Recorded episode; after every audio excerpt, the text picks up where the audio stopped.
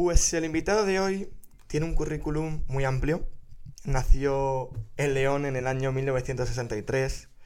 Fue profesor de Derecho, de Derecho desde 1986, catedrático de Derecho Constitucional desde 2008. Justamente un año antes recibió el premio Tomás y Valiente del Tribunal Constitucional, consejero de Educación en la Junta de Castilla y León como independiente entre los años 2015 y 2019, participó en la redacción del Estatuto de Autonomía de Castilla y León en 2006. En 2012 fue nombrado consejero en el Consejo Consultivo de Castilla y León. En 2013, un año más tarde, formó parte del Consejo para la Promoción de la Igualdad del Trato y No Discriminación de las Personas por su origen racial o étnico. Fue responsable de UNICEF Comité Castilla y León en el año 2014. Es amante del cine, de la literatura y del senderismo. Es un placer para un podcast humilde como nosotros poder hablar un rato con Fernando Rey. Bienvenido. Muchas gracias, el placer para mí y enhorabuena por la iniciativa. Me encanta que dos universitarios de mi Universidad de Valladolid tengáis esta inquietud intelectual, social y creadora y creativa, así que enhorabuena. Soy yo el que me siento muy honrado de que me hayáis invitado. Muchas gracias.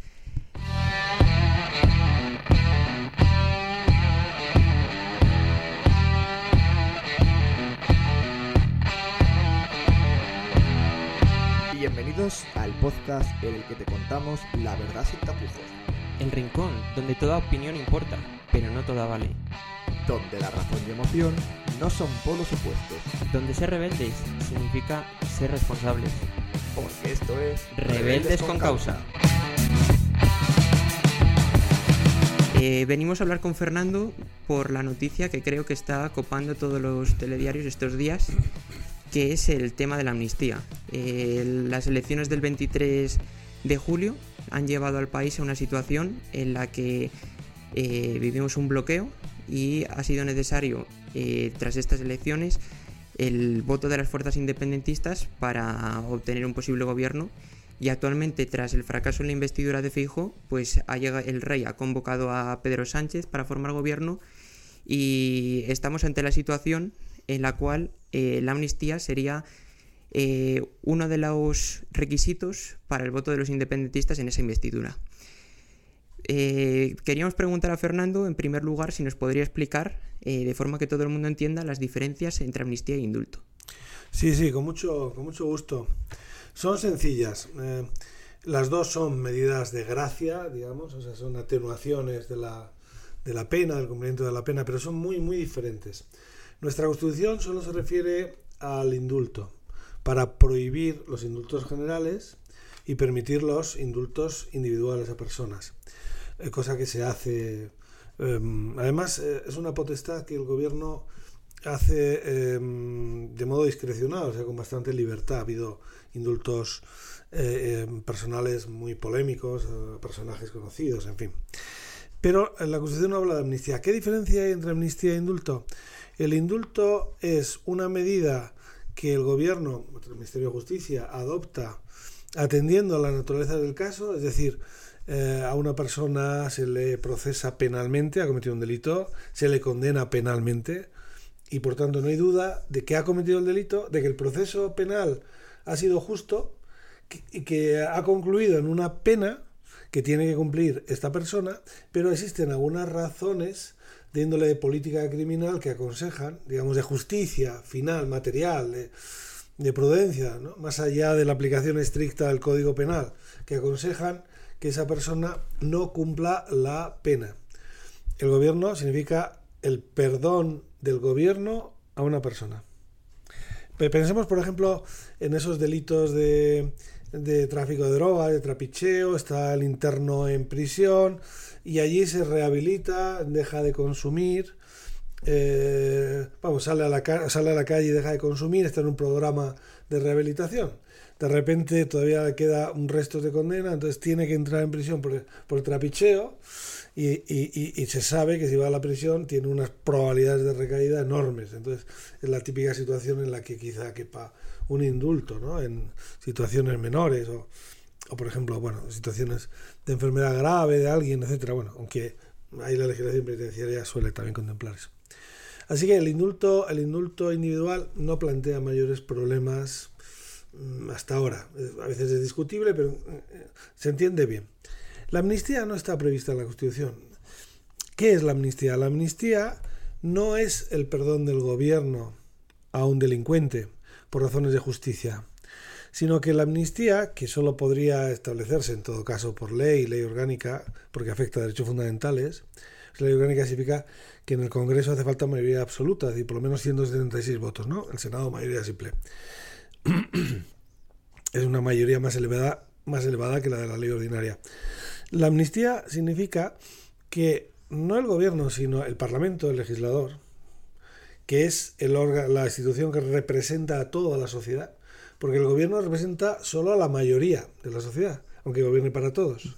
Pero el Parlamento representa a toda la sociedad, por tanto es en un sistema parlamentario como el nuestro, como es España, el Parlamento es la institución política con mayor legitimidad democrática. ¿Por qué? Porque es la única que votamos todos los ciudadanos. Nosotros no votamos al presidente del gobierno, ya lo vota el Congreso. Nosotros votamos a los diputados que votan al presidente del, gobierno. Entonces, la amnistía significa que el Parlamento, que representa a toda la nación, a todo el Estado, pide perdón a unos delincuentes, porque les dice que el, tipo penal, la norma penal que les condenaba, era injusta, que el proceso penal, por tanto, era injusto, porque si la norma era injusta, castigar una determinada conducta, como la sedición, la rebelión, todas estas conductas que esta gente hizo, ¿no?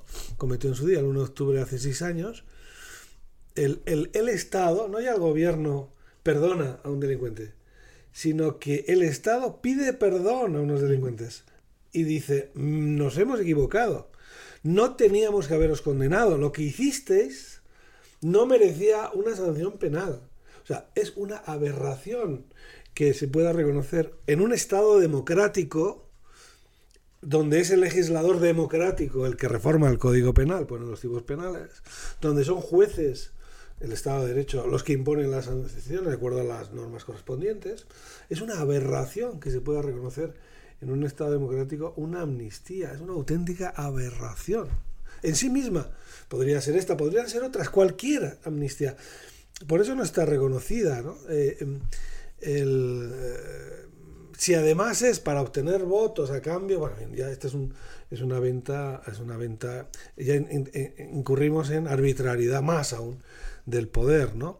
Eh, fijaros lo que se lo que se juega aquí. Es verdad que en España hubo una, ley de amnistía en 1937, claro, antes de la Constitución.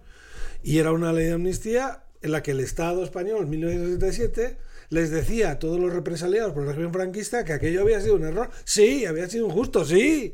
Era una amnistía absolutamente legítima. Claro porque pasábamos de una dictadura a una democracia, pero en una democracia, mm, por definición, no cabe, el Estado no puede ponerse de rodillas. Eh, eh, porque además, en este caso, el Parlamento lo que estaría haciendo a través de una ley de amnistía es invadiendo directamente en el ámbito del Poder Judicial, que juzgó y condenó correctamente, en su caso, en su día, unos, unos delitos, ¿no? O sea, es el, el Parlamento el que juzga retroactivamente. Y luego, ya por, por, remarcar lo obvio, ¿no? Eh, ahora este gobierno, si admitimos las leyes de amnistía, esta, ¿por qué no en su día un gobierno PP, Vox, que tenga mayoría absoluta en el Congreso, apruebe una ley orgánica de amnistía de los, todos los eh, em, condenados por violencia de género, a los que, por ejemplo, a los que se les ha privado en la patria potestad de sus hijos, alegando también la convivencia, el buen orden y pobres hijos que también tienen hecho un padre, aunque los padres hayan hecho estas cosas, pero y todo por el buen orden y tal, adornado con buenas palabras. Eh, lo, peor de todo es, por eso cuando hay algunos juristas que defienden que es posible, bueno, en fin, eh, es, insostenible. Son, esos juristas son como perros, como esos perros que cuando están con el amo son dóciles y sumisos y se ponen boca arriba y para que el amo les, les acaricie la, tripa. ¿no? Es, vomitivo. Y vamos a preguntarle si la amnistía que había dentro de la Constitución, y creo que ha quedado muy claro no. con la explicación. De la Unión Democrática no. Desde luego. Y Ahora, claro, eh, Fernando Rey piensa que en algún momento esto puede hacerse posible. Claro, claro que, que se podría, podrían. Habrá, habrá que ver la solución técnica. ¿eh? Hay gente inteligente ahí mirando a ver cómo. Porque en el fondo, claro, fijaros, una diferencia entre amnistía e indulto es la siguiente. Eh, el, presidente Puigdemont, eh, su corte de los milagros, esta gente siniestra para los intereses generales del país, eh, saben que si ellos vienen a España van a ser detenidos, van a ser juzgados, pero van a ser indultados a la mayor brevedad posible. Pero claro, eso no les libra de ser detenidos en comisaría, ser luego llevados a prisión, ser juzgados con todo lo que esto supone, y es lo que se quieren ahorrar. Es que se quieren ahorrar el trámite del proceso, aunque ya saben que de un modo muy discutible van a ser indultados, porque es que no podemos perder de vista que estos señores dieron un golpe de Estado. Porque lo que dieron fue un quebrantamiento constitucional. Y no pasó más, pues, pues, pues, pues no sé por qué. Pero pudo haber eso haber desencadenado una violencia ciudadana eh, eh, de unas consecuencias desastrosas. Ya la hubo, claro, mucha tensión. Al final, por fortuna, no hubo mucho debate. Pero ahí la tensión, o sea, realmente estuvieron, estos señores estuvieron bailando sobre, sobre barriles de pólvora, jugando con, con teas encendidas. ¿eh? O sea, es, terrible. O sea, y eh, en fin, ¿no? Entonces, claro, no quieren ni siquiera pasar por este, por este trámite. Entonces, posible, con una ley de amnistía mm, quedaría totalmente indemne este señor, ¿no? O sea que además hacer una ley pensando en una persona concreta es lo más contrario a la esencia misma del Estado de Derecho. Por cierto, entre las bobadas que uno tiene que escuchar estos días, se dice esta frase, lo digo para los oyentes, pues así aprendemos todo el derecho. Algunos juristas insignes dicen, es que la Constitución no dice nada, no lo prohíbe. Y si no lo prohíbe, lo autoriza. Eso es radicalmente mentira. Y es olvidar un principio central del Estado de Derecho. ¿Sabéis cuál es? Que los ciudadanos, los ciudadanos particulares, vosotros y yo, sí podemos hacer todo lo que queramos mientras la ley no nos lo impida. Pero los poderes públicos no, tienen una vinculación negativa respecto de la ley. Es decir, solo pueden hacer lo que la ley, la Constitución en este caso, les permita. Si no está previsto, si la Constitución no lo ha permitido, no se puede hacer. O sea, esto es como de primero de derecho. O sea, varios de estos juristas del régimen, eh, si yo estuviera fuera alumno mío primero, pues claro, 0, 0, 0, patatero, patatero, ¿no? En fin, es una. eh, por eso entiendo la indignación de mucha gente, porque es como una subversión moral, es que es como hacernos ver hoy es viernes, ¿verdad? Pues es para esta gente no iba a decir, no, no, hoy es miércoles, porque esto es mejor para la convivencia. Oiga, es que, no, usted, usted, o sea, por supuesto que puede haber varias ideas diferentes sobre el mismo hecho. Lo que no puede ser es que haya varios hechos, que, o sea, que, que la gente se invente hechos, ¿no? Porque el hecho es que esta gente dio un golpe de Estado y que tiene que pagar por ello, ya bastante discutible es que estén en... eh, bueno, en fin, eso hasta ahí, bueno, en fin, se puede entender, eh, ha servido para distender la situación allí, tal, cual, cual. Vale, pero una amnistía, bien, se puede hacer. O sea, tienen mayoría absoluta. Eh, el PSOE ahora está ganando con Sumar, Sumar está absolutamente desorientado con estos temas, bueno, desorientado, en fin, está entregado en brazos de independentistas. Esta gente pueden aprobar una ley orgánica de amnistía, pero, menos mal que es un Estado de Derecho, esa ley sería impugnada inmediatamente ante el Tribunal Constitucional. De nuevo, el Tribunal Constitucional nos salvó en gran medida la crisis de catalana de, de, de, en este periodo de, hace seis años. Fue clave, por eso para los independentistas el Tribunal Constitucional y el rey que dice aquel mensaje son como los eh, ajos para los vampiros, ¿no? O sea, son sus enemigos públicos número uno y dos, no sé cuál de los dos es más, el Tribunal Constitucional seguro. Entonces, el Tribunal Constitucional eh, puede, puede recibir esta, vamos, va, va, a admitir a trámite, primera, primer asunto, eh, suspenderá la, la eficacia de, de, esa ley, porque claro, eh, si no la suspende, cuando vaya a resolver cuatro años después, ya están todos en la calle. Y además, en virtud de la disposición, de la prohibición de disposiciones retroactivas perjudiciales, es muy discutible que esta gente luego pudiera, aunque, aunque luego el Tribunal Nacional dijera, no, no, que la ley de amnistía era inconstitucional. Pero a estos señores que se ha aplicado ya no se le va a aplicar retroactivamente aquello. O sea, que o se suspende temporalmente los efectos de la ley, cosa que no es común, por otro lado, ¿eh? porque en materia de las leyes, en materia de leyes, no se suspende, pero este caso es verdaderamente extraño. Y luego hay que ver qué falla el tribunal, claro, porque el, problema del tribunal, por eso el gobierno se cuidó mucho de poner a gente muy, muy, muy ideológicamente muy próxima. Pero vamos, yo incluso, incluso así, eh, yo creo que, que, el Tribunal Constitucional ya, ya sería la, la, fin, la, cota máxima de degradación institucional y de sumisión al gobierno que fallara alegando que esa ley es, constitucional. Pero bueno, en fin, veremos. Hablabas antes del año 2017, del entonces presidente de la Generalitat Catalana, Puigdemont, convoca unas elecciones ilegales eh, digamos que están prohibidas, ¿no? O sea, contra la Constitución. Ilegales, además, eh, era, bueno, en fin, no está mm, el Tribunal Constitucional y el Tribunal mm. Superior de Justicia de Cataluña dijeron que no se podía convocar esa consulta. Y esas, esas elecciones, que de por sí estaban mal hechas, dividieron España. Han pasado seis años. ¿Cómo crees que se encuentra actualmente eh, nuestra querida España? Bueno, pues con los problemas evidentes ¿no? que vemos. pero mm, en realidad Mm, aquello, la intervención, el proceso, el proceso penal contra estos líderes, ha permitido que en estos seis años no se haya movido nadie de los líderes independentistas. Digamos, ladrar, ladrar, mucho, pero morder, nada. Ya nadie se ha salido de la, de la foto, del marco. ¿Por qué? Porque ahora el Tribunal Nacional puede sancionar personalmente a, a las personas que desobedezcan sus decisiones, porque esta gente desobedeció, se desobedecía de modo sistemático. Pensaba que le salía gratis, que era impune. Hubo un momento que Cambiaron, de repente se encontraron con el Estado, claro. Eh, pensaban que, que, el Estado era el gobierno de Madrid, un gobierno débil, sin mucho carisma, en fin, de la época, ¿no?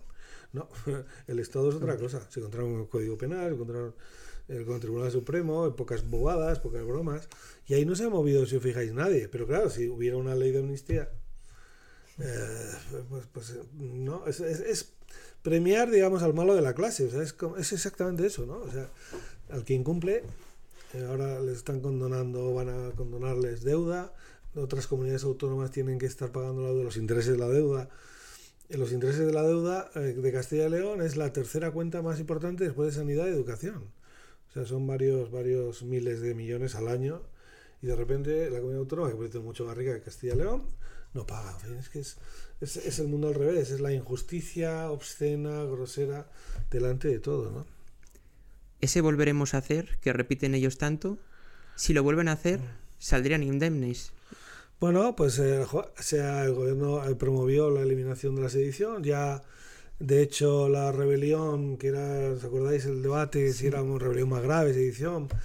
Eh, menos grave, ya, ya, el debate de la rebelión era interesante, porque decían, no ha habido violencia física, hombre, pues es discutible esto, ya era muy discutible entre rebelión y sedición, se aplica la sedición, pero ni siquiera eso les parecía lo han quitado, han llevado un delito nuevo, raro ahí de desórdenes públicos, que fíjate tú, ahí cabe cualquier cosa, en fin, ahora mismo han desarbolado el Código Penal para permitir eh, eh, nuevas algaradas, ¿no?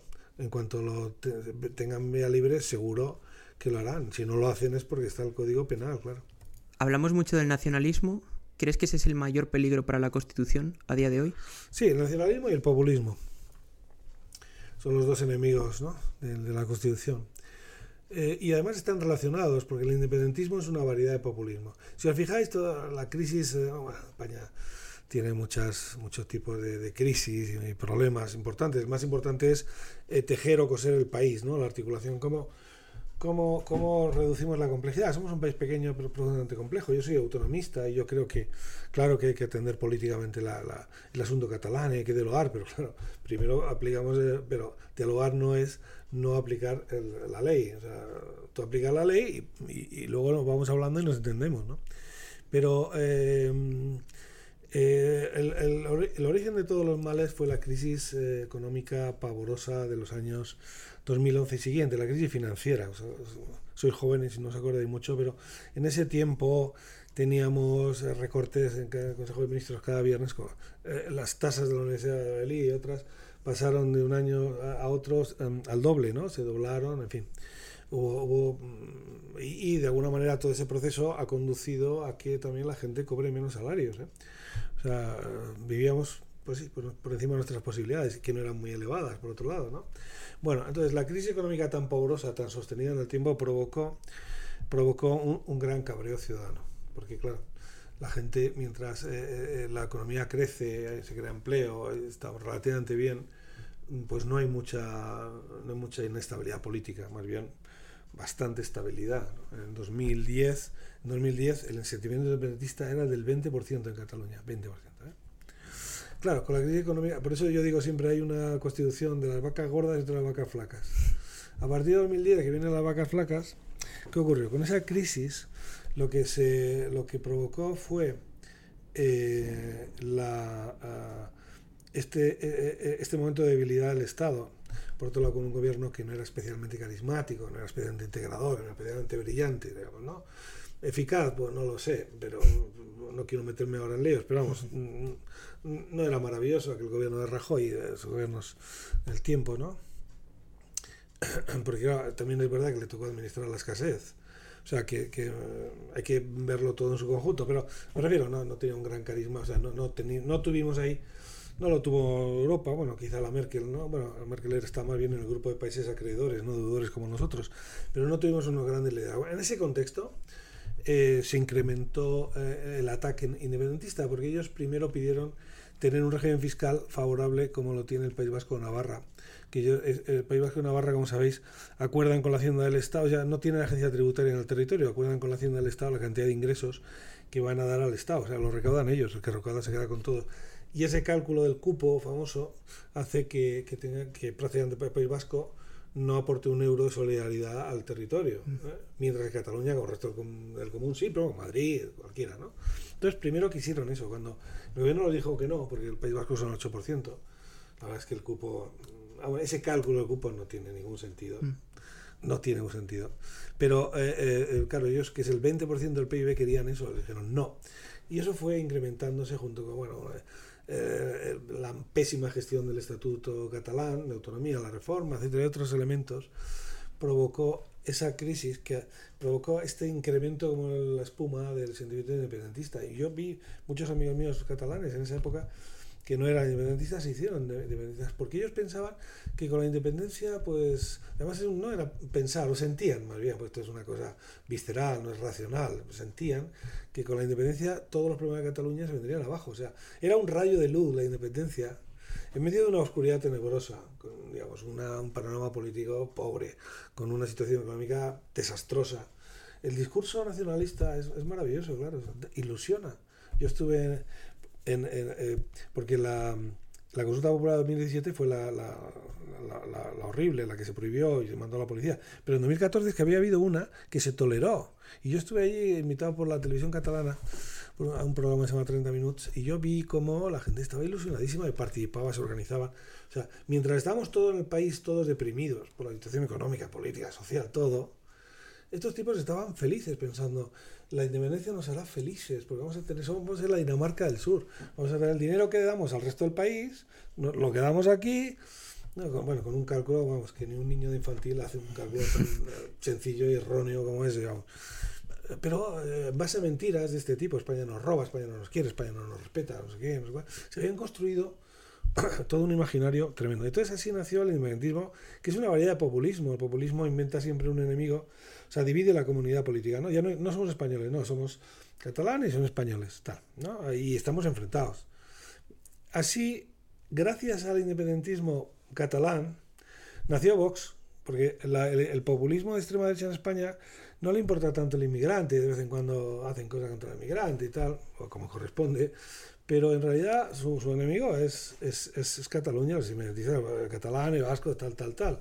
Sea, un, un extremo, cuando tiras de la cuerda del independentismo catalán, salió rápidamente Vox, que es un populismo de derecho que divide la, divide la comunidad. O sea, ya están los españoles puros, están los otros, y los maricomplejines, y no sé todas esas construcciones que son más bien enfermas, son pobrísimas desde el punto de vista intelectual y moralmente eh, lo peor. O sea, digo, hay mucha gente que está cabreada y vota Vox y tal, igual, vale, lo que queráis, pero eh, eh, Vox no ayuda, a, a, los populismos no ayuda, son los enemigos de la...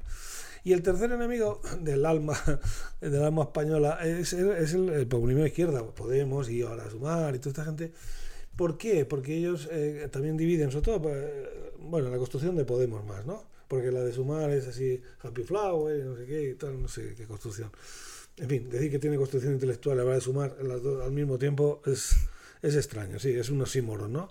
Pero Podemos sí tenía una construcción intelectual, la élite, la casta, estos eran los que... O sea, no estamos los españoles intentando entre todos, aunque eso evidentemente algunos a veces pierden, otros ganan, es evidente, porque hay que redistribuir bienes escasos. Pero los de Podemos, claro, era, tenían sus enemigos, y tal, y ellos eran otra cosa, en fin, da, guau, guau. E- eran los puros. Estos se han ensayado tantas veces en la historia. En la, es- lo que pasa es que, claro, como no sabemos nada, estamos condenados a repetir una y otra vez, no, no conocemos bien eh, estos profetas, estos ángeles de luz, ¿no? Que al final, es el populismo de izquierdas. Em, Llegando a ellos se va a solucionar todos los problemas. Llega, eh, llega Pablo Iglesias de vicepresidente, llega a gestionar una cosa. Fijaros cómo gestionó lo de las pandemias, de las residencias de mayores. Es verdad que la competencia está en la comunidad autónoma, pero el Estado tiene funciones de coordinación, de impulso, etcétera, y mucho más en una situación extraordinaria. Le, veni- le vino grandísimo, no sabían, pues no sabían nada de gestión, ni les importaba nada. Ellos lo que les gustaba era el discurso, estar constantemente en una asamblea, y por supuesto que la élite de ellos eran los que manejaban el cotarro, que les ha dado trabajo a alguna gente, pues esto no, tenemos aquí al Pablo Fernández en Castilla y León, que vive del cuento mucho mejor que vivía antes. O sea que, y encima diciendo lo, lo que decía antes en la barra del bar, pero ahora lo dice en un parlamento ante una cámara, pues encima le pagan un pastón por eso, pues todos contentos, ¿no? En eso se convirtió. Entonces, el- los populismos independentistas, eh, eh, eh, Vox y, y Podemos son, son tumores democráticos, sin duda. Y, y luego, claro, el problema de la incapacidad de diálogo entre el PSOE y PP, claro, porque el PSOE y PP son el och- el 80%, el 70% de los diputados y del voto. O sea, tendría que ponerse de acuerdo de Estado. Es decir, lo normal, si fuéramos un país democrático serio en este momento, es que ha ganado al PP, pues el PSOE apoyaría al PP. o sea, se exclui- deberían excluir, pero claro, ellos. Claro, hacer eso significa que se van al paro muchos. Claro, es que no es solamente el presidente bueno, que ese es el que no se va al paro. Es, son los mm, 12.000 personas asesores con, as- o con as- expectativas de cargo, no sé qué, claro, están luchando ahí. Eso es una Asistimos, eh, eh, digamos, ellos utilizan el, interés general, pero en realidad están defendiendo intereses muy, muy, muy personales, ¿no? Esto es la política, conviene saberlo. Vaya un rollo que he echado, perdón. No, No, no, no, claro, no, no. Da gusto escucharte hablar y me gustaría saber eh, si la Constitución tú crees que necesita una reforma. Hombre, claro, pero muchas, pero claro, pero lo que necesita es gente con capacidad de sentarse y de acordar. Lo que no pueden hacer es que se sienten entre ellos. Ellos se sienten que son extranjeros morales. O sea, es como si no fueran de la misma especie humana. ¿no? Cada uno de los políticos de cada partido siente que ellos son eh, eh, los salvadores necesarios y que, lo- que con los otros se, se, se acaba el mundo, ¿no? Por un lado, o sea, hay- como una distancia insalvable. Y digo, "Oiga, no, mire, que ¿no? la ciudadanía les ha votado se pongan de acuerdo, ¿no? Sí, sí, es tremendo, ¿no? Y entonces hay que sentarse y hablar, claro. Pero eso lo hacen en un país democrático. Nosotros somos una democracia, sin duda, pero vamos, cultura democrática tenemos muy poquita. Estamos involucionando democráticamente. Sí, sí, sí. Sí, cuando, porque hay crisis. ah, a ver, la- el sistema nacional está resistiendo, ¿eh? Nacionalismos, la falta de acuerdo de los dos grandes, porque al final la estabilidad política en España, ¿quién la da? El acuerdo en los temas fundamentales de esto. Luego el otro se podrá discrepar, claro. Pero eh, eh, en, en- en relaciones internacionales, eh, por ejemplo, la reforma de la educación, el sistema eh, en la universidad, en la transferencia, lo que queremos que sea España dentro de 30 años, de verdad. O sea, mm, tiene que haber un acuerdo. El problema es que claro, ellos no lo quieren hacer porque saben que si lo hacen, se dan un abrazo y uno de los dos va a ser absorbido por el otro. Eso, eso lo saben. Entonces, claro, es como pedirles que hagan el araquiri. Claro, un sentimiento tan patriótico como que importa más el interés general que lo mío, que de lo mío. Luego lo revisten con bla, bla, bla y tal, igual, igual. igual. También nos tratan como imbéciles todo el tiempo, también eso cansa mucho. Hay un artículo que escribiste tú en el 11 de diciembre de 2017 y me parece una frase muy interesante que es el independentismo no es una enfermedad sino una, un síntoma de una pérdida de ilusión conjunta por España. ¿No ves? Así es. Sí, eso es. Porque fijaros, a ver, eh, España es un país complejo, decía Ortega y Gasset, tiene un profundo corazón múltiple. Me gusta eso, y es verdad, y no. O sea, por eso la idea sencilla, todos, todos iguales y además vamos a legalizar a los independentistas. Como dice, bueno, esto es una barbaridad. Entonces, no, hombre, no, mire, no, no, no, no. Es un país complejo y hay que saber manejar esto. Entonces, ¿hay naciones dentro de España que requieren un tratamiento singularizado? Una... Sin duda, sin duda. Cataluña, por supuesto, y Vasco, Vasco, Galicia, otros. Sin duda, sin duda. Ahora bien, Cataluña es una nación, País Vasco es una nación, pero España es una nación. Claro, ¿cuál es la trampa? ¿Cuál es, cuál es la situación realmente nuclear? ¿Cuál es el problema? Si os fijáis, los nacionalistas e independentistas cuando hablan de España nunca dicen la nación española, dicen el Estado español.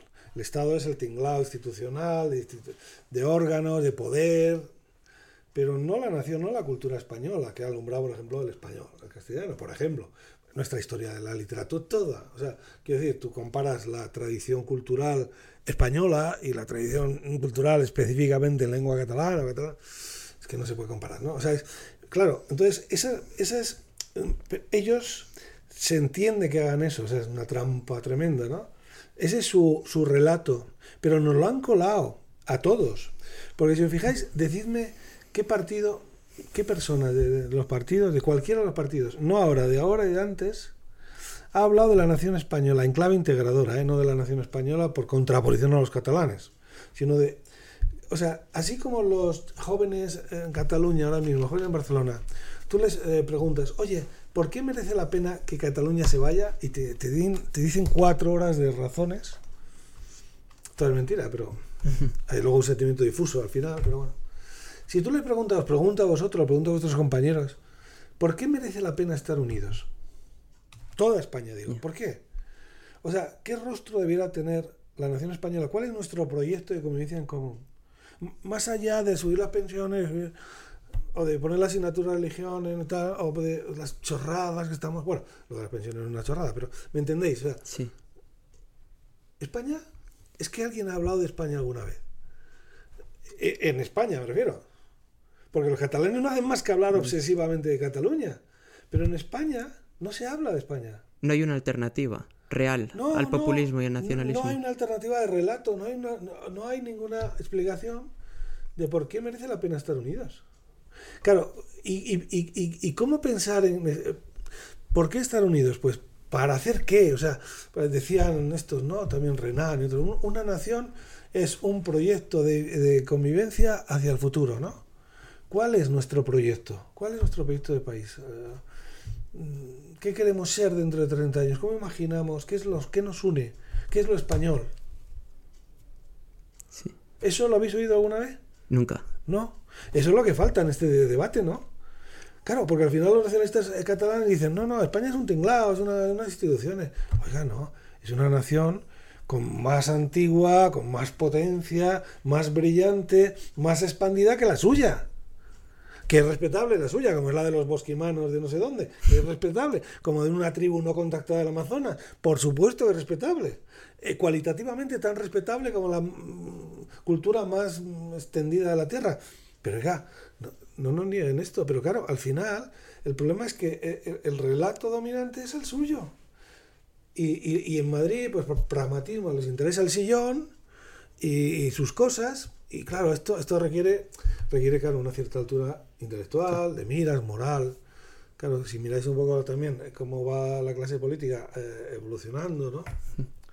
Pues cada vez hay menos gente con capacidad de hacer eso. Aunque, por supuesto, esto no es algo que se le ocurra a un tío muy listo o a una mujer maravillosa y diga, ah, España es esto. Esto requiere una reflexión, claro.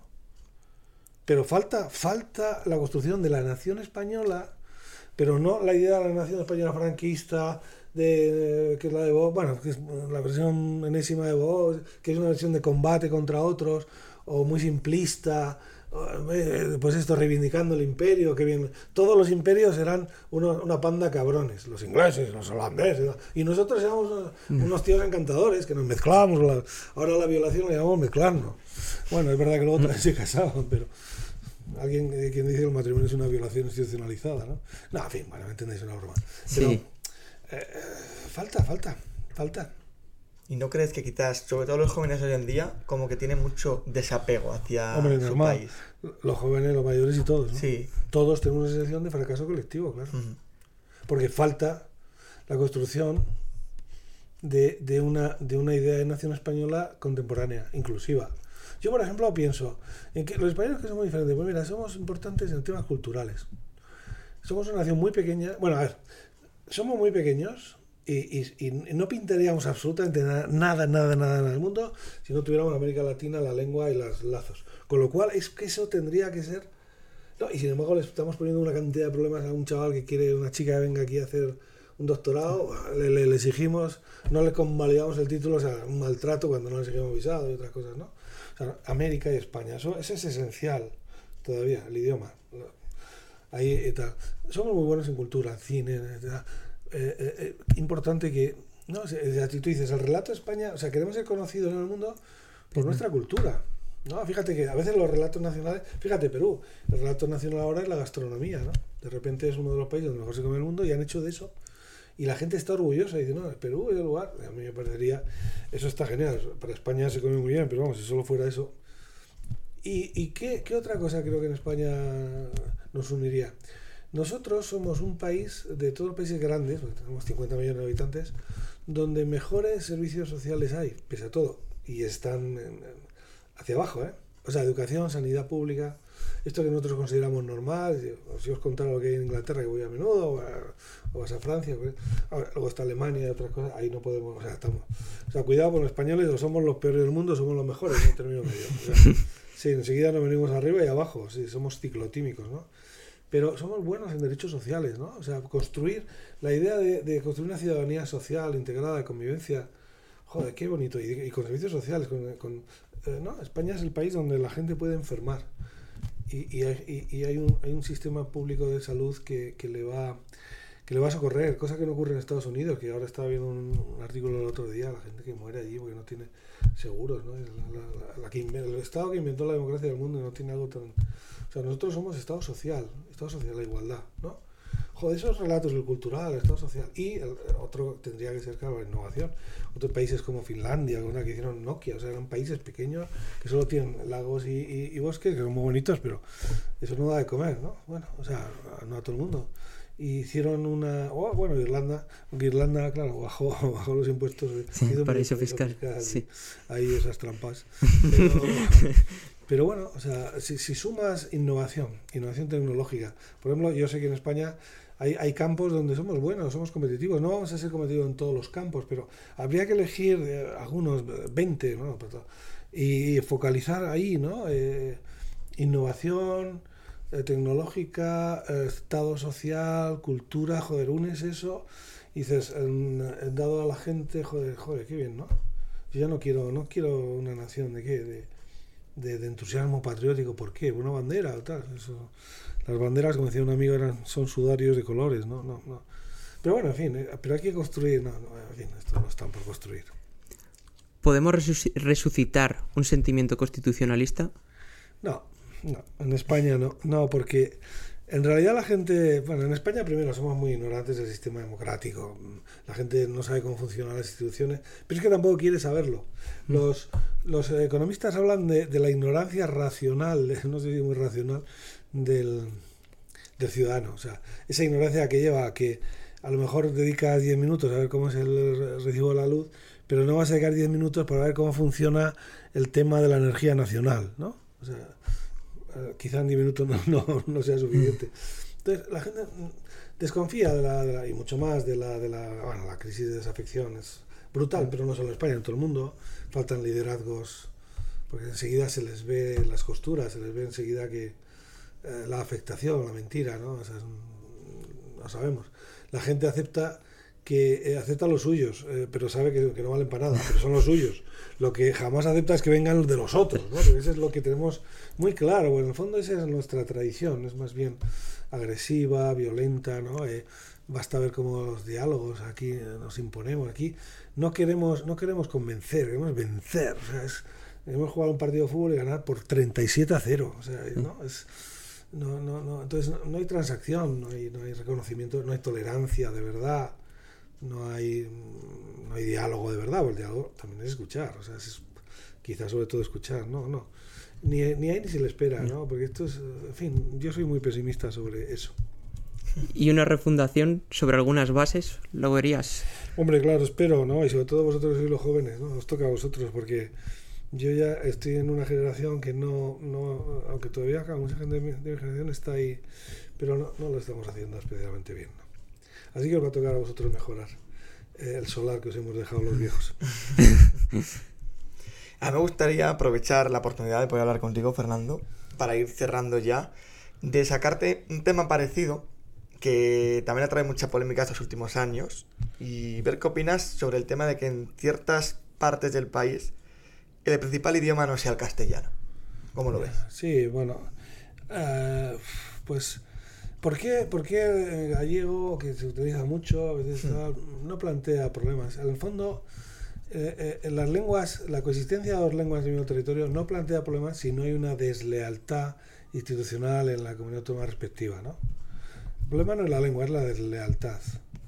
Mm, lo normal joder, es, es, que convivieran, ¿no? O sea, no se puede demonizar. Entiendo también los esfuerzos de las comunidades autónomas vasca, gallega y catalana, perdón, en, en, proteger su idioma, porque si no, es verdad que el español arrasa, arrasa, claro. En mm. canciones, música, cultura. Lo que decíamos antes, la cultura.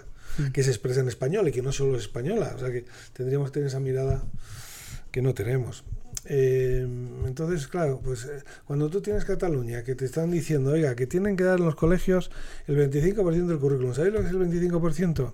Pues de todas las asignaturas de un niño, el 25% es la clase de lengua española, la lengua de española, que tienen una, y supongo que la dan en español, que seguramente la dan en catalán, pero bueno, vamos a suponer, y otra. Entonces, en algunos colegios, como mucho, pues eh, la gimnasia meten eso, como el bilingüismo fake este que tenemos ahí, que meten ahí los pobres profesores de gimnasia que tienen, ¿no? Y en otros directamente ni se molestan. O sea, en muchos institutos, ellos lo saben, no se habla en español. O sea, tú no encuentras una expresión en español, sobre todo en Cataluña, ¿no? Entonces, eso es un problema, porque cuando la gente no habla español, eh, la desafección hacia la cultura española es ya geométrica, progresa geométricamente. O sea, ya hay un despego um, efectivo y afectivo de lo español. Porque al final los españoles es el idioma, la patria es el idioma. Entonces, bueno, es verdad, hablan español, bueno, tienen que traducir, se nota mucho. Ellos dicen, no, si hablamos todo, no lo sé. El problema es la deslealtad. Es que eh, la, la, clave de un Estado muy complejo es la lealtad. Si quisiéramos sumar, yo siempre digo así, España con todas las posibilidades que tiene de creatividad y de... Porque somos muy buenos en muchísimas cosas, ¿eh? cuando nos ponemos. Hay inteligencia colectiva sensacional si nos, si nos uniéramos y dijéramos, vamos a sacar esto adelante, bueno, seríamos la leche. Como redactor del Estatuto de Autonomía y miembro del, del gobierno del, entre 2015 y 2019, ¿crees que esa lealtad de Castilla, normalmente a lo que es la nación española, ha jugado mucho en nuestra contra comparado con la deslealtad? Eh, posiblemente hayamos obtenido menos dinero gracias a eso. Aunque luego al final también es una cuestión de, de cómo te consideran en Madrid, ¿no? O sea, porque, o sea, de, qué color del, eh, hay en el gobierno de Madrid respecto de aquí. Si están, eh, son, es diferente, pues te vienen bastante bien en realidad para, para eh, ser muy victimista y reclamar agravios permanentemente. Si es del mismo color, hay más problemas, porque luego al final ellos miran y en Castilla y León, dos millones y medio de habitantes. O sea, votantes, ¿cuántos? Estos. ¿Cuánto tiene Valencia? ¿Cuántos tiene otras comunidades del PP? Bueno, pues entonces eso hace que no sea Sí, o sea, pero bueno, está bien que nosotros seamos leales, sí, nosotros tenemos una idea, pero nosotros no tenemos una idea de comunidad autónoma, tenemos una idea de país. Es que España es Castilla, ampliada. sí, sí. hombre, claro. Y esa es nuestra idea. Nosotros somos de nuestro pueblo, la provincia nos suena, pero vamos, nuestro pueblo y nuestro país. Y luego está la Junta de Castilla León, que es un tingladillo institucional, ¿no? Y no tenemos sentimiento de pertenencia y tal y cual. De acuerdo, pero vamos, lo que más nos perjudica pues es eso, es tener solo dos millones, que bueno, son bastantes, tampoco son pocos, pero son pocos, sociedad envejecida, dispersa, bien, todos estos factores son los que nos perjudican, nos penalizan, claro. Porque al final los recursos se van donde hay más votantes y además al ser muchos viviendo en un, sitio juntos, pues las sinergias son es mucho más barato, claro, sostener la escuela rural, la sanidad rural, o lo que cuesta no sé si es sostenible, de hecho, si no hay cambios, si no introducimos cambios serios. Pues nada, Fernando, ha sido un placer. Muchas gracias a vosotros. A mí me da mucha pena que voces como la tuya no se oigan más. No, no, por Dios. Sí, sí. No, desde luego. La No, no, no, política y, y España necesitaría, necesitaría voces como la tuya. Sí, no, bueno, Y- gracias. Yo pasé por la política, ¿eh? También me hice esa reflexión. Dije, pues voy a toda la vida diciendo, voy a, se puede mejorar la universidad. Pues ala, a ver si lo puedes hacer, ¿no? Y no lo hice mucho, ¿eh? También luego, puf, eh, eh, el sistema tiene mecanismos para evitar cambios bruscos. Lo cual, si uno es muy bueno, pues qué pena, pero si uno es muy malo, lo estamos viendo con los periodistas catalanes, se encuentran con el sistema que tiene mecanismos de freno y, eh, ¿no? Eh, pero vamos, yo después de la política eh, me volví aquí y yo estoy feliz estudiando y no, he, he renunciado a, a escribir en prensa y bueno, y he aceptado esto básicamente porque sois alumnos, porque tampoco voy a radios, o sea, salvo, no sé, es una cosa muy rara, compromisos. No, no, es- ahora mismo eh, noto que hay un, un- es el- un ruido, nadie escucharía, ¿no? ¿Para qué voy a hablar? Entonces, está bien. Seguro que muchos de nuestros oyentes te escuchan y les Bueno, gustará les tus palabras. A los, a los sufridos, a los sufridos e improbables oyentes la tarde de. Bueno, muchas gracias. ¿eh? Muchas gracias, Fernando. ánimo, ánimo. Seguid Muchas gracias. A vosotros, de verdad. Creo que en esta vida no hay nada que iguale el amor de una madre por sus hijos, como tampoco el de un hijo por su madre. Y algo parecido es lo que sentimos muchos cuando hablamos de España, nuestra madre, nuestra madre patria. Y por eso, al igual que lo haríamos con la nuestra, no podemos más que conmovernos ante el dolor que está sufriendo en estos días. Si me estás escuchando no hace falta que seas de derechas o de izquierdas para estar de acuerdo conmigo. Este debate es de constitucionalismo frente a la ilegalidad. Y así lo fue, hasta que las elecciones hicieron que una minoría representada por un 6% del voto fuera necesaria para alcanzar un gobierno sobre los intereses de ese otro 94%. Y es que no es locura decir que nuestra nación es la casa de todos, y por ello la voz de cada uno de nosotros tendría que tener la misma valía. Tanto la de ese labrador, nacido en ese pueblo recóndito de Soria, esa empresaria del centro de las Ramblas. Y hoy se ha puesto en juego nuestro derecho a una nación de ciudadanos libres iguales, de una nación sin privilegios, de seguir viviendo en esa España que nació del abrazo de dos Españas rotas por un odio insensato, de esa España de las manos blancas, del sueño que un día tuvieron Suárez, González, Fraga, Carrillo, y que sigue admirando al mundo, mientras aquí se les desprecia por el chantaje de un prófugo por un par de míseros votos. Pero de verdad, ¿alguien puede justificar de alguna manera todo esto? Afortunadamente, creo que la realidad de la nación no es la de sus gobernantes. Todavía la gran mayoría de nosotros creemos en valores como la concordia, la tolerancia y que las acciones siempre deben tener consecuencias. Porque este proceso, que amenaza con extenderse al resto de España, es el que lleva viviendo durante años esa Cataluña huérfana, víctimas de un odio y rencor que ha enfrentado a familias y dinamitado la convivencia.